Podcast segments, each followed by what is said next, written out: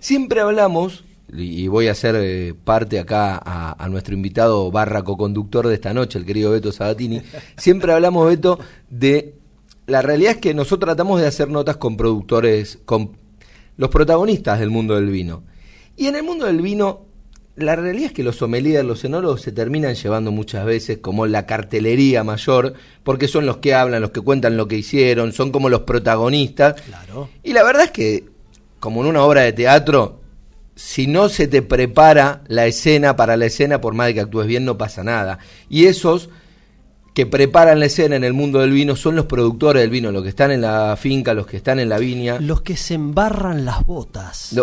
Y en este caso las que se embarran las, las que se embarran las botas. Y a mí una vez me dijeron, si vos querés saber de verdad de lo, de lo que pasa en el este de Mendoza, la productora clave es Gabriela Lizana, que además es compañera mía de cuestiones que tienen que ver con la militancia política. Además es compañera de una travesura que estamos haciendo, que mañana vamos a hacer en La Paz y que en un ratito lo vamos a contar. Y además es una de las productoras de vino más importantes que tiene el este de la provincia de Mendoza. Y es un placer saludarla en esta noche. Así que Gaby, bienvenida y gracias por estar. Gracias con esta presentación. Imagínate que lo que más me gustó es que se embarran las botas, sí, las que se embarran.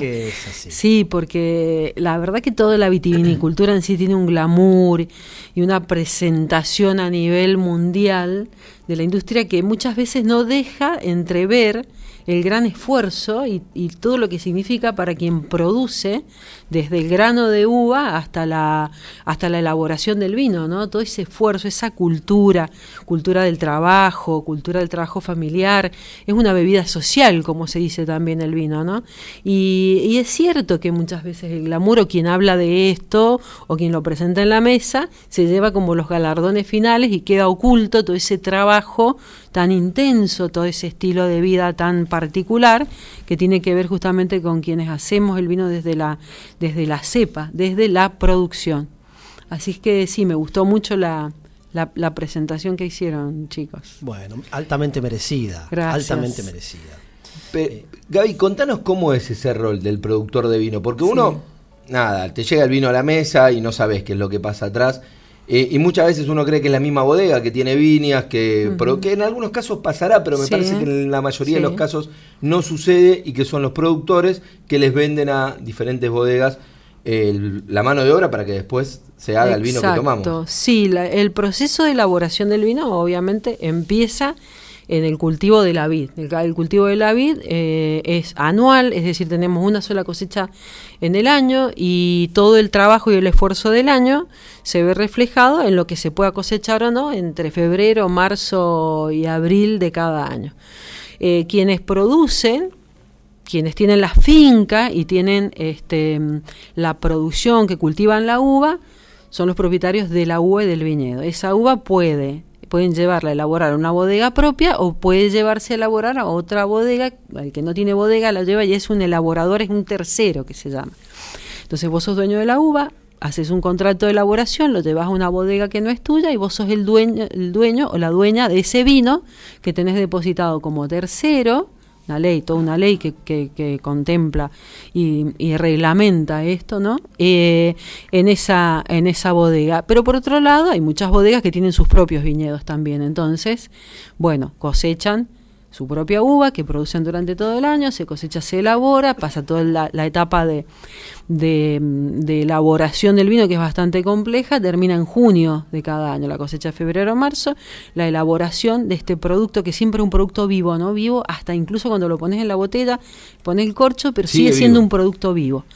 Eh, recién en los meses, en el mes de, junio, a finales de junio, depende por ahí, depende cada año, se, lo, se llama, lo que se, que, lo que se llama se libera el vino, es decir, que se permite ponerlo en una botella, que es fraccionarlo y venderlo. Entonces vos podés ser ese productor que tiene la uva, la llevó a una bodega, elaboró el vino y lo vende a granel, como se llama, o puede ser un productor que lleva la uva, tiene el vino, lo retira y lo fracciona y tiene su propia marca, o puede ser una bodega que tiene viñedos, cosecha, lo lleva a su, a su bodega, esa bodega puede vender a granel, que significa en cantidades líquidas para otras bodegas que lo fraccionan, lo ponen en la botella y lo venden con su marca, o puede ser una bodega que tiene su propia marca, fracciona y vende. Quiere decir que detrás de cada botella de vino que uno ve que consume, hay distintas historias de vida y distintas formas de participar de esta industria que,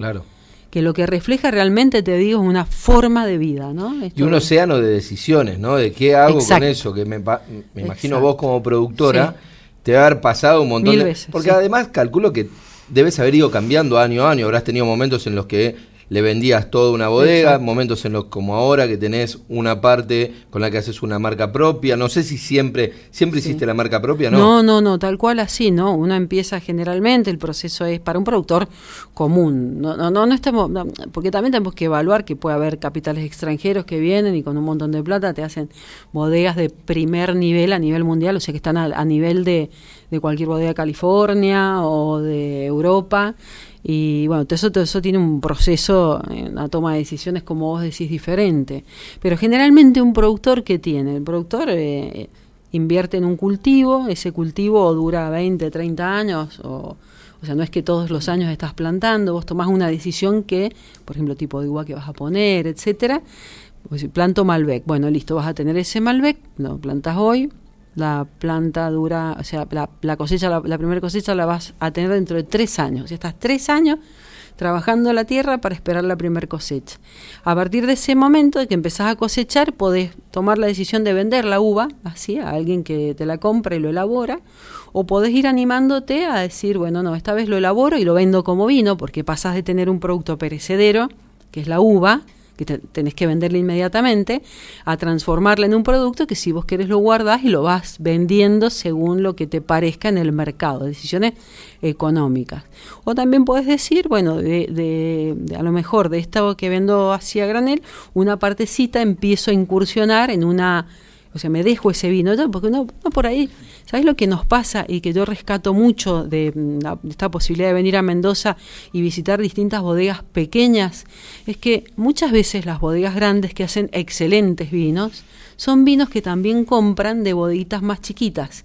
Entonces por ahí el productor Dice, pero si yo estoy vendiendo este vino que es de primera calidad, esta otra bodega que le pone su marca y lo vende a tal precio, ¿por qué no me puedo animar yo a hacer mi propio vino bueno, de alguna manera tenés muchísimos emprendimientos de vinos tipo artesanal, de bodegas más chicas, con vinos excelentes, con el mismo control, el Instituto Nacional de Vitivinicultura es el mismo control que para los vinos en general.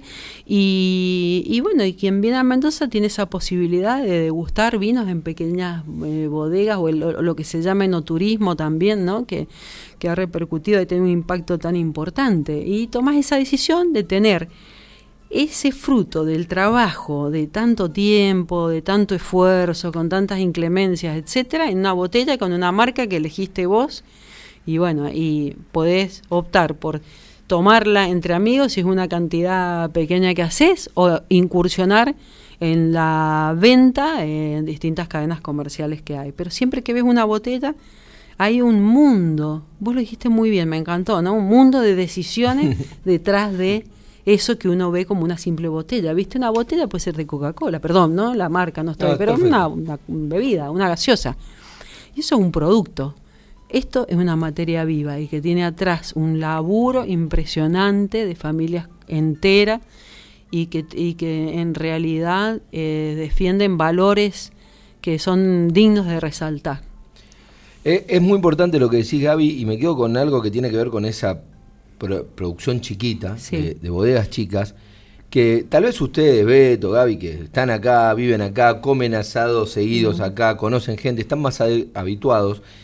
Yo como gran consumidor de vino que me, no, no digo que sepa de vino, pero sí tomo mucho vino, tomo todos los días que puedo. Que, es lo más importante. Que es lo único, para mí es lo único importante para, para saber esto, porque yo puedo comunicar si me gusta. y termina en alguien que lo consume. Por eso. Lo más importante es que la gente tome. Tal cual. Bueno, yo que tomo, no sé si mucho o poco, pero tomo, eh, me encuentro con los vinos que llegan a Buenos Aires y con lo que puede traer un amigo, pero me encuentro con una visión sesgada, no en términos solo, y hoy lo terminé de, de comprobar con una anécdota que voy a contar, no solo en términos de de grandes vinos que tal vez por decisiones comerciales van a una vinoteca o dos y entonces es difícil de conseguirlo, sino por una gama de vino que la verdad que nosotros no accedemos, que tiene que ver, y lo dijo recién Gaby, con los vinos artesanales. Hoy fuimos a, almorzar un almuerzo con que estuvimos Beto, Gaby, eh, en la Valle, que estuvo el intendente y le agradecemos por, por la recepción y demás, por, por recibir al programa.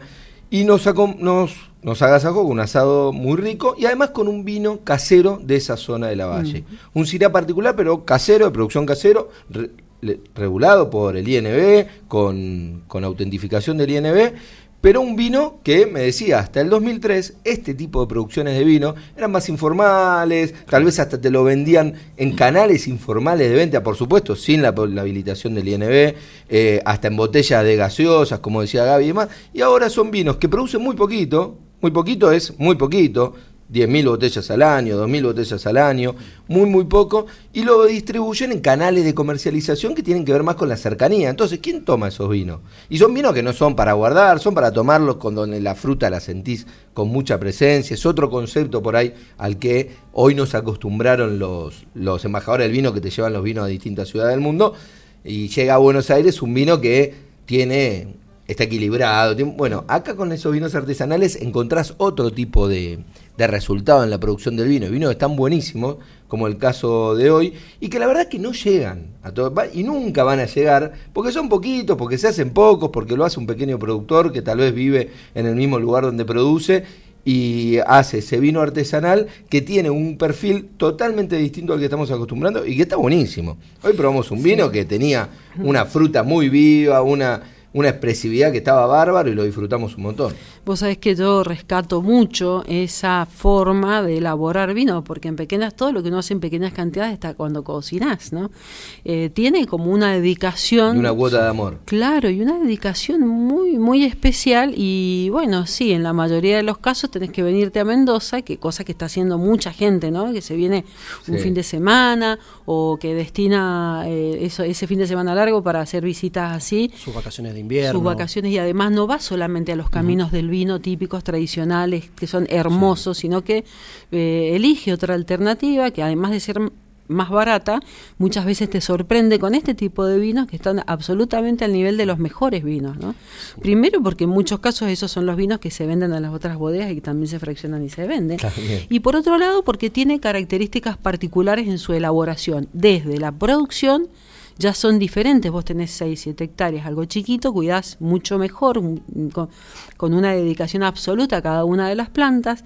La cosecha de eso es absolutamente controlada, la elaboración es absolutamente controlada, por lo tanto el producto final es algo que suele ser muy diferente. Entonces, quienes pueden venir a Mendoza y visitar, hacer todo ese tipo de camino del vino también, ¿no? Todo lo que es este desarrollo del enoturismo, con respetando la ruralidad, el arraigo territorial, visitar a esos productores en su lugar de origen y ver la forma de vida que hay detrás de la elaboración de un vino, tiene una riqueza muy muy particular que incluso a partir de la pandemia y después que la gente empezó como a valorar más todo esto de salir y disfrutar de la vida, todo ese tipo de turismo creció muchísimo en Mendoza, lo que significa a veces para un productor, para un productor, eh, la única salida que tiene para poder subsistir. Y hay un elemento que me parece clave en esto, Gaby, y Rodri. Sí. Eh, hoy el mundo funciona, todo en el mundo, está, está migrando a funcionar en base a las experiencias. Cuando vos te vas de vacaciones con tu familia, ya no pagás el lugar a donde vas, sino la experiencia que vas a vivir. Y en el tema del vino, esto también llega a esta cuestión, che, ¿qué es, ¿qué es abrirte un vino? Porque no es solamente ingerir el producto líquido que viene dentro del envase. O, decir, bueno, tomamos vino, tenemos sed, le metemos vino, pues le metemos vino. Hay una experiencia al respecto, inclusive con vinos de distintos precios, de distintas calidades, de distintos tipos y en distintos formatos de envase. Porque si vos me preguntas, che, ¿está bien comprarte un vino de, no sé, 100 dólares la botella para descorcharlo en una situación especial y con unas copas refinas y re bien y seguir todo el protocolo que primero veamos, que el color, que el aroma, que no sé qué, está bien.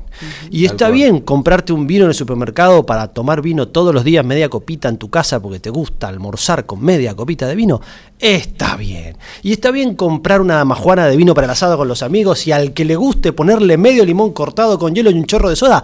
Está bien. Siempre. Y el que le gusta comprar una latita de vino para meterle en la mochila porque se fue a subir al cerro del camello y se quiere tomar un vino a 3.500 metros de altura también está bien.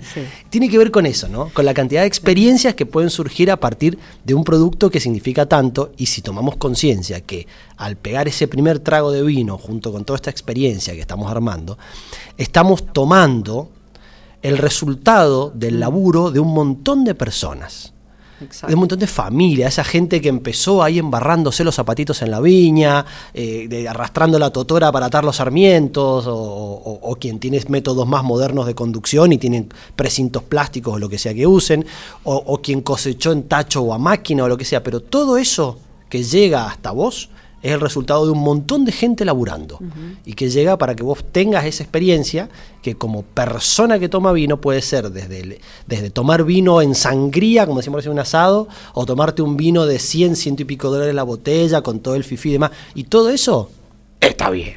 Todo lo que tenga que ver con tomar vino está, bien. Está bien. hablando de estar bien, la cantidad de mensajes me están llegando, deben estar llegando muchos a la radio, pero no no, no estamos en contacto, ahora ya me, los irán mandando, pero sí me llegan a mi celular que muchos, cinco o seis, que quieren probar esos vinitos de los que habla Gaby. que también eso es algo que te quería comentar, que a raíz del e-commerce o estas posibilidades de vender puerta a puerta, muchos de estos emprendimientos ya tienen página web y, la verdad que se pueden enviar estos vinos y consumirse en cualquier lugar, ¿no? Siempre nosotros invitamos a tomarlo porque como bien decía recién, eh, eh, son experiencias y la experiencia de venir a Mendoza y compartir y tomar un vino en un viñedo, eh, con amigos, por eso el vino es una bebida social porque se consume en grupos, es como el mate, ¿viste? Que por ahí decís, bueno, el vino además de que te produce tomado, obviamente, en, en, su justa medida, estamos hablando de un consumo responsable, eh, te produce sensaciones de alegría, de compartir, de felicidad, y bueno, y hacerlo en Mendoza, obviamente, tiene un marco territorial eh, que, bueno, yo soy, amante de mi provincia, ¿no? Y la verdad que es muy lindo, el ah, sol, no se nota, no se nota. el sol, viste, la montaña, la viña. Yo también soy amante de la provincia de ustedes, pues claro, tienen que venir, yo siempre invito y me encanta te podemos adoptar, eh, Rodri, ¿eh? te podemos adoptar. ya estaba, un poco que un ya Un poco que estoy, pero, pero ¿quién no va a ser amante de esta provincia donde uno además la pasa tan bien? Pero hoy me quedo con, con, esa, con esa experiencia. La realidad es que los que tomamos mucho vino, hay tanto vino en Mendoza que sí. el vino que, tomé hoy yo estoy seguro que jamás lo voy a ver en, en ninguna vinoteca. De hecho, hasta vos mismo, te, sorprendiste. Sí, sí, sí. Eh, y cuando lo hablábamos con Roberto Rigui, que le mandamos un beso si es que está escuchando, nos decía, sí, es uno de los productores que hay acá. Que es uno de los tantos. 150 productores artesanales solo en la valle. Exacto. Que producen poquito. Vos sabés, nosotros estamos trabajando dentro de una asociación de productores que, también en su momento presidí, ahora un poco por temas personales, políticos, de, otra actividad. Eh, estoy como un poco, eh, no te diría alejada, pero no, no lo dirijo, ¿no? No me alejo nunca de esto, porque me parece fantástico. Pero trabajando en una página desde la que se pueda, desde, la, desde Buenos Aires, por ejemplo, entrar y visitar eh, quizás hasta con un código QR en la misma botella que vos tenés y te remite a la página, te muestra el lugar en donde vos, de donde vos estás consumiendo el vino y podés pedirlo, comprarlo y te va a llegar en la puerta. Por supuesto que no es lo mismo que venir y tomarlo acá en Mendoza, pero lo cierto es que está muy bueno que se pueda experimentar esta sensación de probar vinos que los vas a probar además una vez en tu vida, porque el vino no vuelve a ser el mismo en la próxima cosecha. Claro es imposible repetir un vino, aunque sea de la misma planta, ¿no? Eso, para, y me, interesa mucho tu visión. ¿Por qué? Porque cada año tiene sus características y tiene su entorno climático, digamos, y la influencia que esto tiene en la producción. Entonces, la uva de cada año es diferente. Se cosecha un día antes, un día después, con más lluvia, menos lluvia. Hay distintas cosechas, distintos lugares. Por lo tanto, cuando vos tenés un vino de una cosecha de tal año, aunque sea la misma planta al año siguiente, un vino de este año no es igual al vino del otro año. Bueno, y contanos lo que se pueda de lo tuyo. Digo, ¿a quién le vendés? ¿Qué bodegas por ahí? El que está escuchando dice, bueno, quiero probar los vinos que produce, que se embarra las botas Gaby Lizana. ¿Con qué bodega y cuál es la marca propia que...? Nos, yo decidí ponerle en su momento, la, eh, desarrollar la marca Madraza, porque pensé siempre en Me la... la imagino muy autorreferencial porque así te imagino. Sí, obviamente, mi hija, no sé qué, qué- qué- podrían acotar de esto, ¿no? Pero, pero vos sabés que en realidad tiene que ver con una, eh, con una visión de lo que es la planta. Siempre me imaginé la planta, la, la planta, la vid, como gran la madre. gran protagonista. Y si vos ves, si vos ves eh, cómo da frutos y después que cosechás, cómo la planta queda tan arruinada o cómo queda.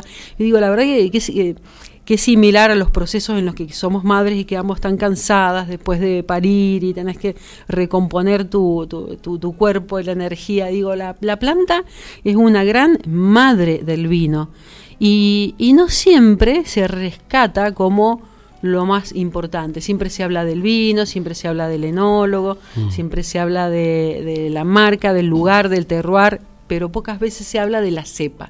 Entonces Sí. digo, hay que ponerle a un vino la marca, por eso lo elegí, ¿no? Es decir, madraza, porque la gran hacedora de todos los vinos es efectivamente la planta. Y cuando uno visita Mendoza y va a un viñedo y puede compartir el proceso desde el que surge un racimo de uva, bueno, te das cuenta que esa planta tiene vida y tiene muchísimo para dar y para, para compartir con ese producto final. Por eso lo resalté la marca. Y lo que hago, lo que nosotros, nosotros eh, estamos en un proceso de, de- de alguna alternativa, de alguna el- elaboración propia, una microelaboración, tratando de comprar la maquinaria para hacer una bodeguita chiquita. Nunca me interesaron las grandes, los grandes volúmenes.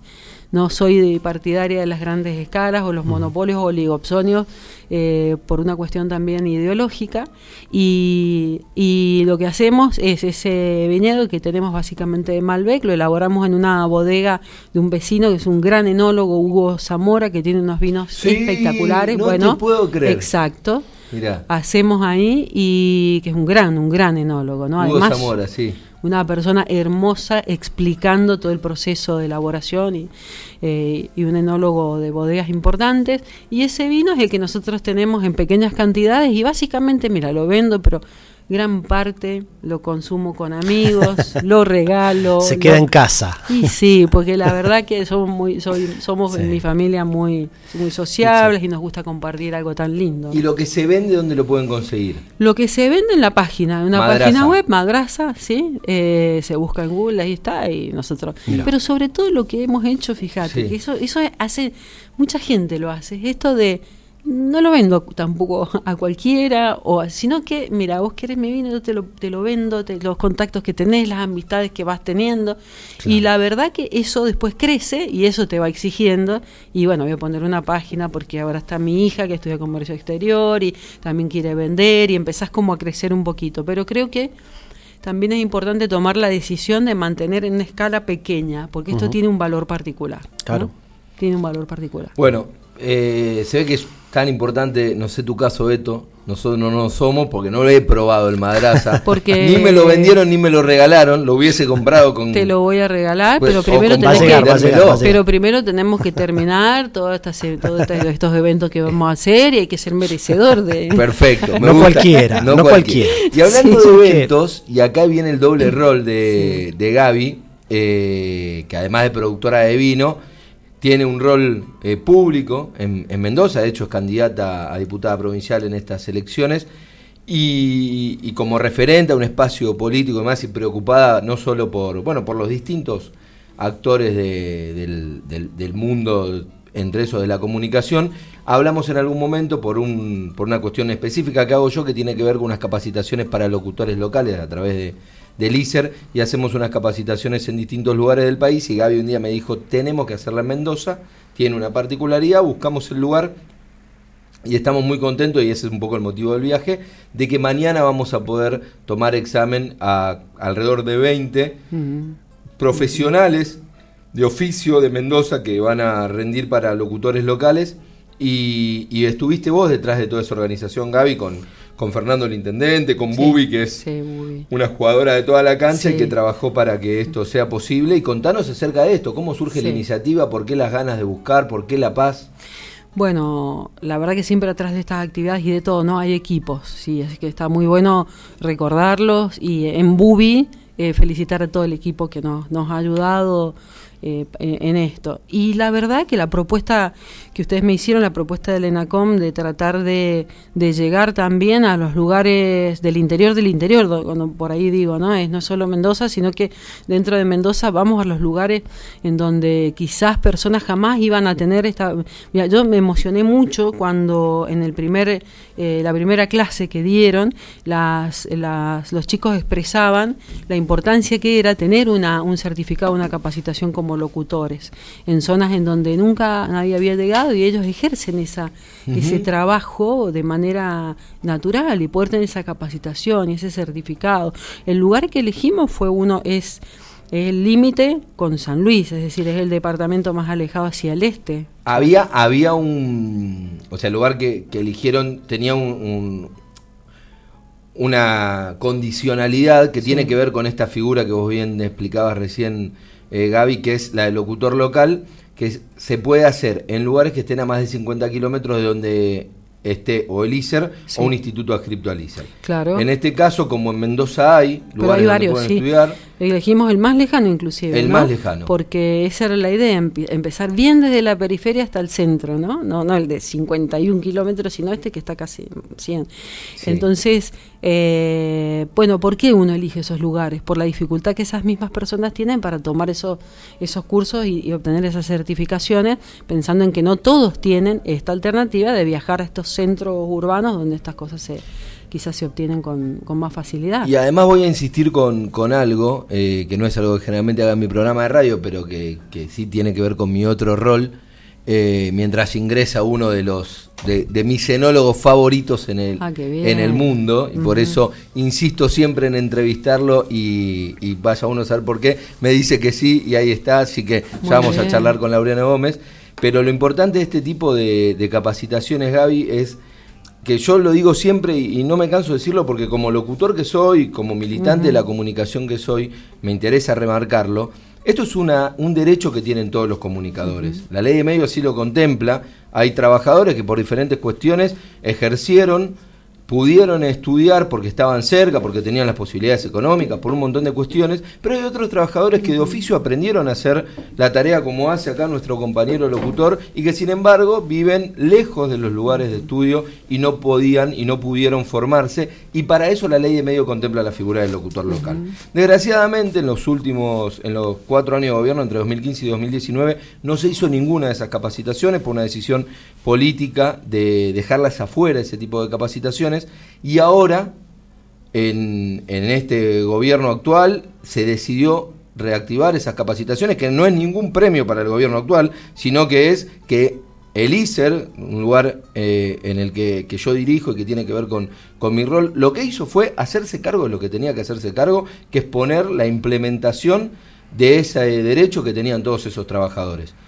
A través de esa cuestión es que acá la compañera Gaby Lizana se le ocurrió hacerlo en La Paz, lo estamos haciendo y mañana habrá nuevos locutores locales. Sí, es muy emocionante y además, bueno, no va a ser el último. Ya hoy cerramos también con otros lugares, en Costa de Araujo, La Valle. Sí, ya, ya tenemos la segunda. y- Todavía no terminamos la primera capacitación, ya tenemos la, la segunda, porque te queremos acá, Rodri. Tenés que, para llevarte los vinos, tenés que hacer todas estas cosas.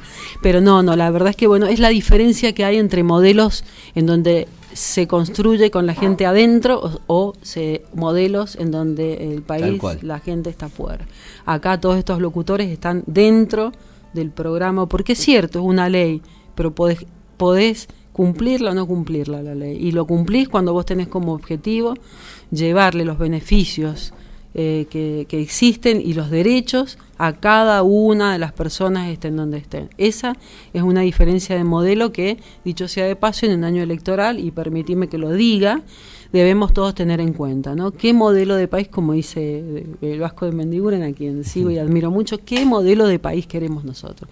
Yo estoy muy contenta de este trabajo que, que estamos haciendo, muy contenta con ustedes, el equipo, la predisposición, las ganas, cómo trataron a, la- a todos los chicos y lo que vamos a lograr mañana, porque pensar que le cambiás la vida con esto a una cantidad determinada, creo que son 15, 16 chicos, no me acuerdo bien Sí, mañana son alrededor de 20. 20. Bueno, le cambiás la vida a 20 personas. Le cambiás, parece poco el número, pero hay que cambiarle la vida positivamente a 20 personas en el interior del interior del país. Hemos puesto nuestro granito de arena y mañana lo vamos a festejar con mucha alegría. Y gracias, gracias por esto, ¿eh? gracias. Gaby, gracias por venir, gracias por hablarnos y contarnos de esa, de esa cara que tal vez no siempre hablamos tanto, que es de la producción, de qué pasa en, la, en el viñedo, en la viña. Siempre hablamos con los enólogos, con, con los, los que terminan de hacer el producto, pero el producto arranca desde la viña y como decía Beto, hay gente como vos que se pone la bota y el barro para hacer ese proceso que arranque. Hay mucha gente que, que, también es el trabajador, ¿no? no solo el productor, sino quien trabaja la viña, que es un gran compañero de, de equipo, de quien invierte por ahí para la producción. Muchas gracias, para mí realmente ha sido hermoso poder contar algo tan importante para mi vida y resaltar algo que, es clave para este país también, ¿no? El trabajo y las ganas que tiene de trabajar un montón de gente y hacer algo tan lindo como es vino. Así que muchas gracias por haberme permitido expresar y contar un poco la, realidad de este producto tan... La próxima vengo con un vino. Y espero ganarme el madrazo. tres, cuatro, sí, sí. La próxima, perdón. Eh, motivos de agenda no me permitieron traer la caja. Pero la próxima vez será. Gracias, Gaby. Gracias. Bueno, así pasaba Gaby Lizana, productora de vino que nos contaba acerca de, toda esta historia y también de sus cuestiones más ligadas a su vida política. Seguimos con música de Flamamé, Chamarrita del Amor, aquí hoy en Vinos y Vinilos desde Mendoza.